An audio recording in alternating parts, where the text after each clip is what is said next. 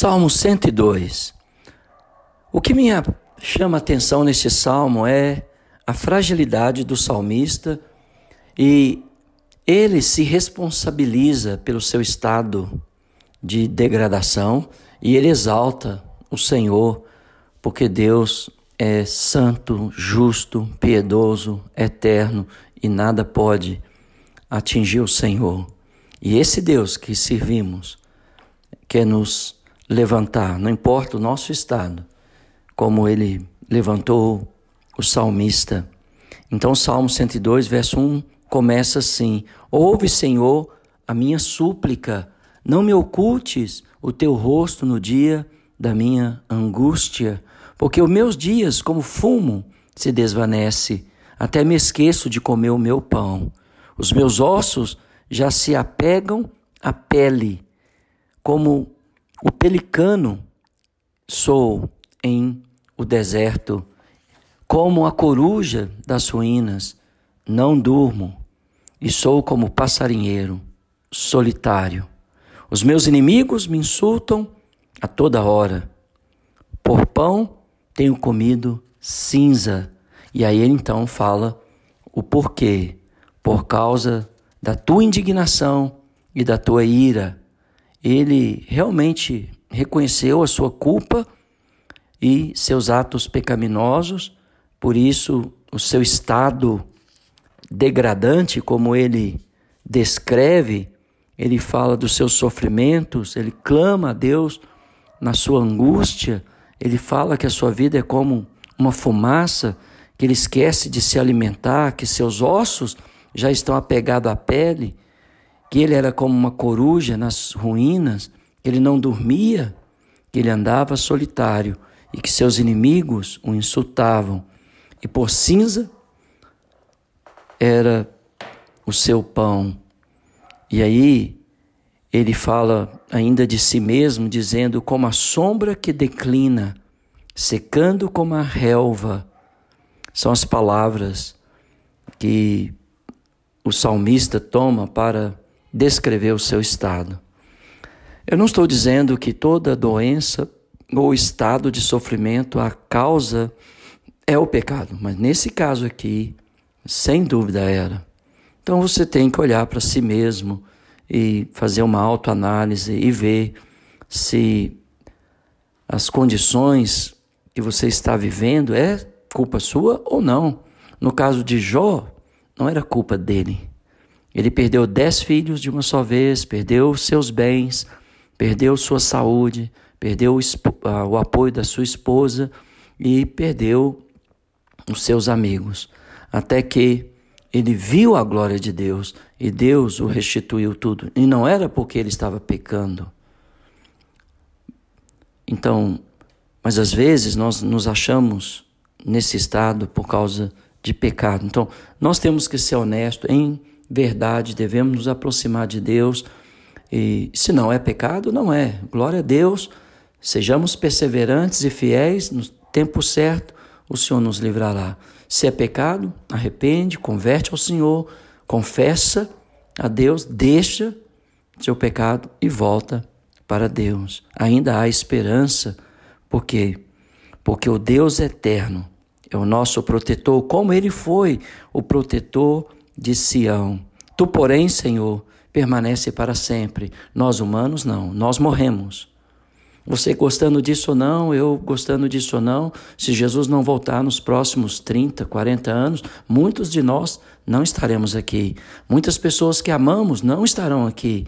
E não importa o quanto eu sofro, ou, enquanto, ou, ou quanto eu entendo ou não entendo essa realidade, mas o homem volta ao pó. Mas Deus não. Deus existe antes da morte, continuará existindo depois da morte. O tempo determina o tipo de vestes que usamos, mas não diga isso para Deus. Ele é soberano, ele é supremo. Mas da mesma forma que ele protege Sião, ele levanta e ele tem piedade de nós, porque os teus servos amam até as pedras de Sião, até a, as, as, as poeiras da cidade santa. No nosso caso, nós amamos o Senhor. Nós somos falhos e pequenos diante da santidade e da grandeza do nosso Deus, mas Ele tem piedade de nós. E todas as nações temerão o nome do Senhor. Por isso que o Evangelho precisa ser pregado. Não importa o seu estado emocional, espiritual, financeiro, eh, físico, o Evangelho tem que ser pregado. Ele edificou Sião, mas ele edificou o Israel espiritual, que somos nós. Ele atendeu a oração do desamparado, ele atende as nossas súplicas. E, e é interessante que isso ficou registrado para as gerações futuras. O povo estava no exílio, em total desespero, sem nenhum ânimo para retornar para Jerusalém. Foi encorajado através dos escritos do profeta Jeremias e dos profetas que ali ministraram a palavra do Senhor para que o povo recobrasse o ânimo e voltasse para a terra da ruína. Jerusalém estava em total ruína. E aqueles que voltaram viram a glória de Deus, porque Jerusalém foi reedificada e o Senhor se fez habitar naquela casa, e a glória da segunda casa foi maior do que a glória da primeira casa estabelecida por Salomão. E a nossa glória é maior do que a glória do segundo templo, porque Deus em pessoa habita em nós pelo seu Espírito que foi nos dado nas águas do batismo. Que o Senhor, do alto do seu santuário, ele ouve o gemido dos cativos, lembrando aí a história de Israel no cativeiro, a fim de que seja anunciado em Sião o nome do Senhor.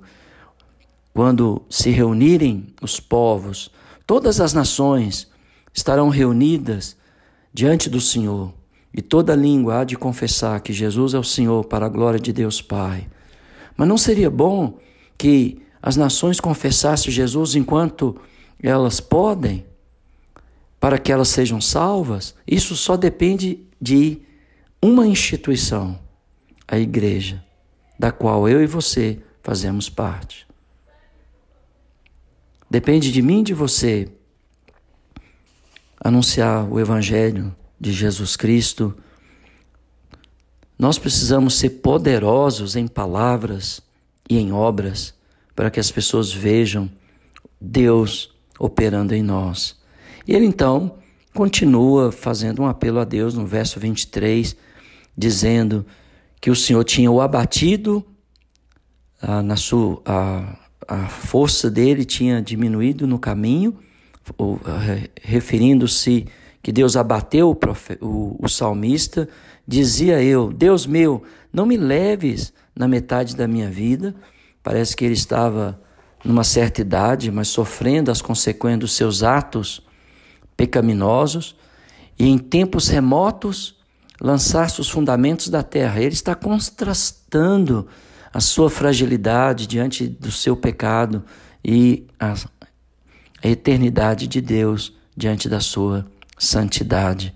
E ele continua: eles perecerão. Céus e terra que agora existe estão sendo entesouradas para o fogo, mas Deus permanece eternamente a terra e os céus, como um vestido envelhece, tu, porém, é sempre o mesmo. Os filhos dos teus servos habitarão seguros. É isso que nós queremos. Queremos habitar seguros na casa eterna do nosso Pai, que Jesus, nosso Senhor, foi preparar. Mas talvez o caminho que você tem que trilhar é o caminho do salmista, reconhecendo os seus pecados diante de Deus a sua fragilidade diante de Deus, a santidade, o poder e a glória de Deus e clamar por misericórdia e socorro. E se nós podemos te ajudar, se podemos providenciar o seu batismo, só entre em contato conosco e nós faremos. Se podemos te ajudar na sua fé, estamos aqui para servir você e a sua casa. Que Deus te abençoe.